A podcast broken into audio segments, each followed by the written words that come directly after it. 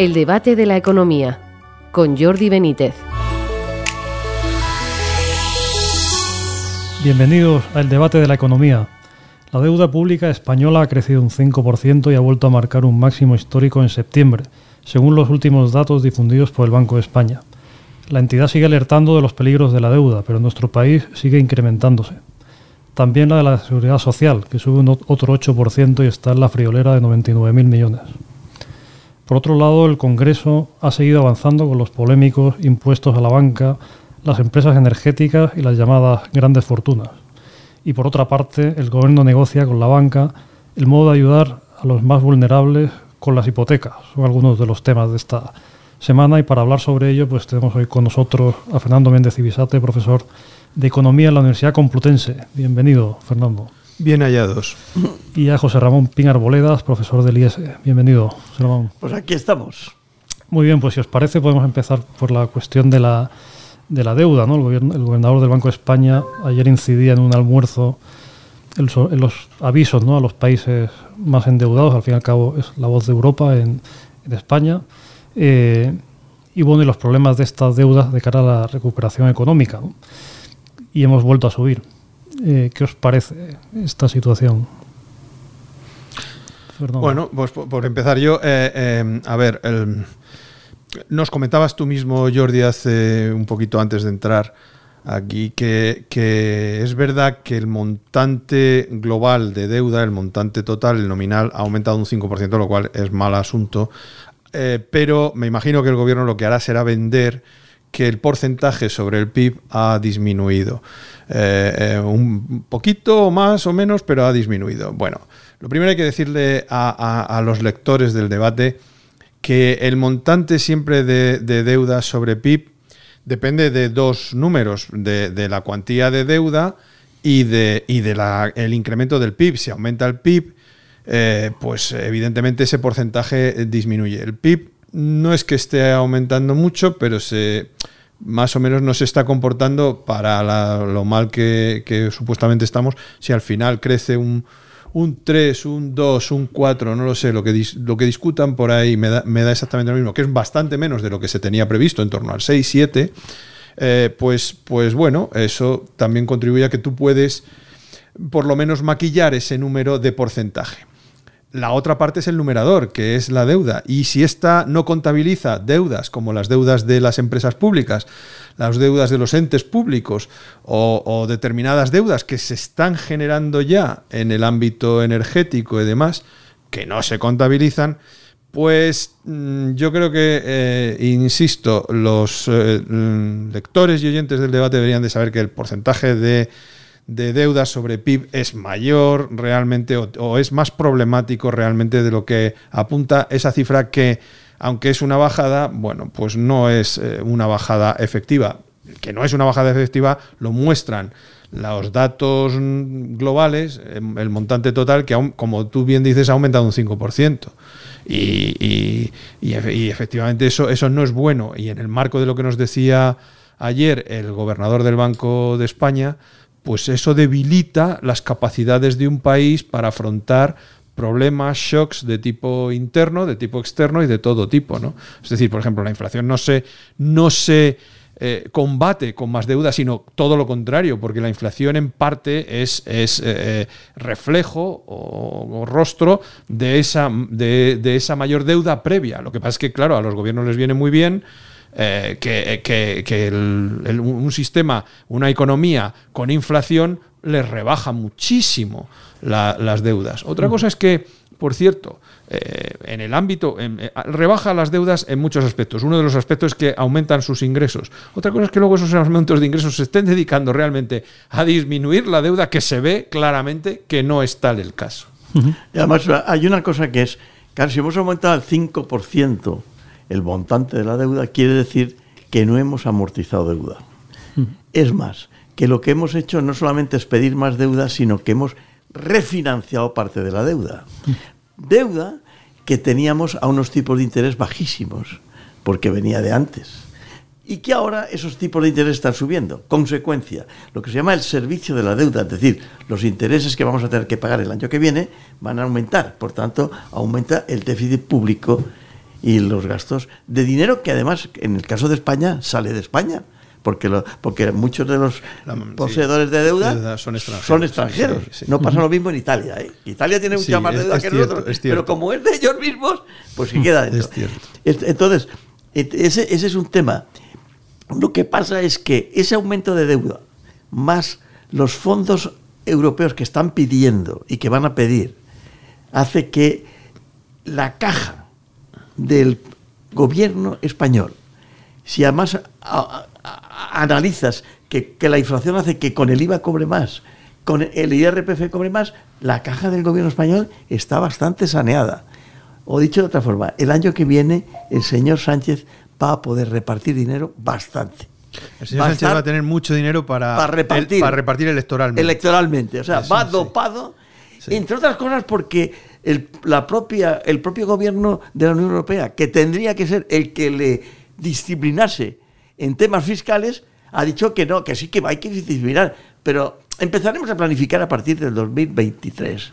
Con lo cual decir que no nos extrañe que el año que viene vuelva a haber esto de los la renta mínima vital, se inventen algunas subvenciones más, etcétera. ¿Para qué? Para subvencionar a los grupos que le Sí, puedan sí. votar. Sí, o, sea, sí. o sea, que está, está, está preparando todo el aumento de la deuda, el que no haya eh, disciplina fiscal y todo, se está preparando para hacer un año electoral, digamos, divertido y, y generoso. Comentabas, Fernando, antes, fuera del micrófono, que también se enmarca dentro de una estrategia del presidente pues, más internacional, ¿no? Está saliendo más... Sí, eh, es que mi, mi sensación precisamente es esa, ¿no? Esto es, es, es muy interesante la distinción que ha hecho José Ramón entre lo que es la caja ahora actual, cómo se encuentra, y lo que es la situación real en términos de eh, mirando a futuro, ¿no? Eh, digamos, está dejando totalmente eh, Hipotecado. hipotecado, endeudado al país. eh, eh, este gobierno, digo, lo- este, bueno, es verdad que, que los otros gobiernos anteriores ah, eh, tenían eh, eh, aumentos de deuda, pero la política fue tendió a ser una minoración de los pagos, etcétera, con el tiempo. ¿no? En, en los ocho años anteriores sí que inicialmente en el 11-12 se, se tuvo que aumentar la deuda por la situación, pero luego se fue tendiendo a minorar, con lo cual se encontraba el gobierno actual en una situación un poquito, no completamente saneada, no es que estuviéramos muy bien ya de deuda, pero es que este, este gobierno lo ha, lo empeorado totalmente.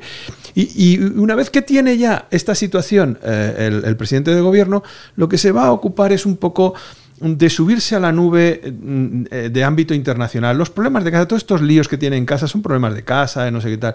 Yo estoy en otra esfera, estoy en el ámbito del G20, de mis encuentros con Biden, con el, con el presidente Sí, chino. Luego, luego eh, voy a empezar a preparar durante el 23, en la primera parte del 23, voy a empezar a preparar desde ya la- el- supuestamente el semestre europeo de presidencia, luego lo voy a tener, no sé qué. Digamos, se va a colocar en una situación un poco en la de estos chicos qué revoltosos son en casa, pero veis, nosotros tenemos, tenemos otra imagen en el exterior gracias a mí, yo soy la imagen del exterior, O sea, se, se está institucionalizando. Eso es. Y entonces, pero esto no es, no- te tengo que decir que no es solamente Sánchez. No, no, no, han sido- La, el- la mayoría de los gobiernos cuando, cuando pasa tres, cuatro años en el gobierno, empiezan a pensar lo que decías, oye, esto, Fernando, lo que decía Fernando, dice, oye, esto, esto es muy aburrido, es un rollazo, estos tipos, dice, me voy a hablar del... Me acuerdo, por ejemplo, Suárez que hablaba del estrecho de Hormuz. Era su gran preocupación. O de, o de, Fe- o de ah, Felipe González, Felipe fue, el- González fue, digamos, el maestro el en maestro. esto. ¿no? o, o el propio Aznar que acabó. Sí, también, con- también. Pero bueno, imitando ya a Felipe. O sea, digamos, el- el maestro, sea, a a mi partir- modo de ver, fue sea, Felipe. A partir mucho. de ciertos años es muy aburrido la política local y se dedican a la política internacional, en la cual además se labran de alguna forma, y el caso de Felipe y de Aznar es evidente, una posición para el futuro. Lo Sí. mismo que está haciendo Sánchez. Sí, supongo El- que tiene el- que ver con eso. No, sí. lo, no, lo está, no lo hizo Rajoy por una sola razón, porque yo creo que el inglés no era su fuerte. y además porque ya lo tenía resuelto siendo registrador de la, Exactamente. de la propiedad. Como se ha comprobado luego. Se ha comprobado. Oye, tocando otro tema que bueno está de actualidad estos días es la cuestión de las hipotecas, ¿no? La- o las ayudas que se quieren dar Están hablando entre el gobierno y la banca para dar ayudar a los hipotecados más vulnerables, especialmente dicen. No se ha concretado aún, aunque esta puede ser en cualquier momento. Pero yo, lo comentaba con Fernando y contigo eh, hace un rato. Dice, es que esto es, yo que he sido bancario, no banquero, que hubiese querido ser banquero, pero no, sí, soy solo bancario, es, va en, la naturaleza del negocio bancario. De hecho, cuando un digamos, eh, problema de activo, un, cliente de activo, alguien que tiene un, préstamo, puede tener dificultades para pagarlo, los banqueros siempre han hecho lo siguiente. Claro, si han visto que no iban a pagar de todas formas, ejecutaban. Pero si había determinadas posibilidades que decían, bueno, pues le voy a alargar el plazo para que usted pague menos cada mes y pueda pagarme, oiga, le voy a dejar un año de carencia de, pago de intereses o de carencia de capital de intereses, le voy a... Y cada vez que hace una operación de estas, digamos, le, le saca algo, no mucho, pero le permite respirar al cliente para que el cliente pueda pagarle, porque lo peor que le puede ocurrir a un banco es que tenga primero morosidad y después impagado.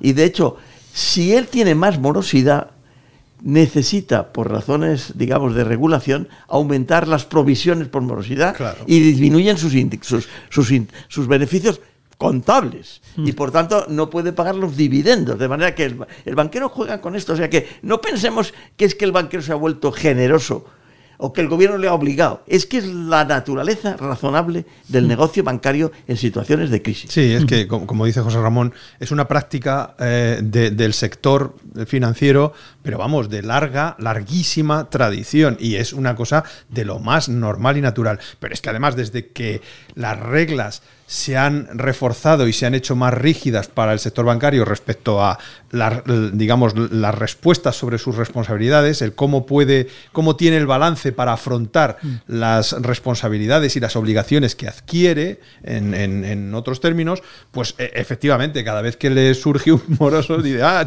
cuidado, tienes que reforzar ahí más mm. dinero. Entonces, eh, eh, y pierde. no le interesa, no le interesa incorporar a morosos. Lo, lo jorobado de todo esto es exactamente lo que comentábamos antes, ¿no? Lo jorobado de todo esto es que aquí hay un grupo, unos grupos políticos, un gobierno, para, más dolor, que sea el propio gobierno, que lo que quiere hacer ver a, la, a, la, gente, a la población, es que, es que ellos han conseguido torcerle el pescuezo o la mano a esos malvados banqueros que van vestidos de negro con bombín y no sé qué tal, tal, y que los tienen ahí sentados para hmm. no sé qué. No, oiga, e, es que esto, esto no es así, esto es mentira y además eh, eh, es de lo más normal y natural. Y además el propio sector es el que no, da una norma de, ala, a todos por igual, les, les alargo los plazos o les minoro... No, es cliente por cliente. No, no, es que es cliente por cliente y además la propia selección hace que eso mejore la eficiencia de la medida y de que vaya a parar justo a los clientes que realmente más lo necesitan. Y, sin embargo, aquí a veces se quiere eh, eh, alargar a todo, y ya advirtió de ello. Ponerse medalla. Claro, para ponerse medalla. Ya advirtió de ello el, gobernador ayer, ¿no? El gobernador. por ejemplo, lo que sí que podía haber hecho el gobierno es decir, bueno, voy a subvencionar parte de los intereses de gente, por ejemplo, que tiene una hipoteca, pero que sus ingresos generales son, por ejemplo, menos de 24.000 millones, de 24.000 euros al año, que parece que es tres veces el IPREM, más o menos. Por hogar, ¿no? no, dice, oye, ¿usted qué paga? ¿7 euros de interés? por la hipoteca, pues yo le doy dos, como pasa con la gasolina o así. Eso es distinto. Lo que, lo que están haciendo ahora es simplemente algo que es la práctica normal de un negocio bancario en épocas de crisis. Y el que no lo quiera ver así es que, es que vamos, yo creo que incluso los bancos lo, estaban haciendo ya sotoboche. Sí, sí, señor. O sea, te, llegaba al, director de la oficina, llega una persona y dice, mire, es que no puedo pagar. Y dice, bueno, vamos a ver, voy a hacer una propuesta al comité para alargarle, por ejemplo, las cuotas, en vez de pagarlas en 30, los paga usted en 50, en 50 años. Si lo pagan 50 años, pues claro, la cuota de capital baja le voy a subir un poco el interés, pero la, subida poquita de interés y la bajada de la cuota hace que usted, en vez de pagar, por ejemplo, 300 euros al mes, ahora va a pagar 200. Sí, sí, Va a pagar, a largo plazo va a pagar usted más. Sí, pero, le, doy liquidez. es más fácil, sí.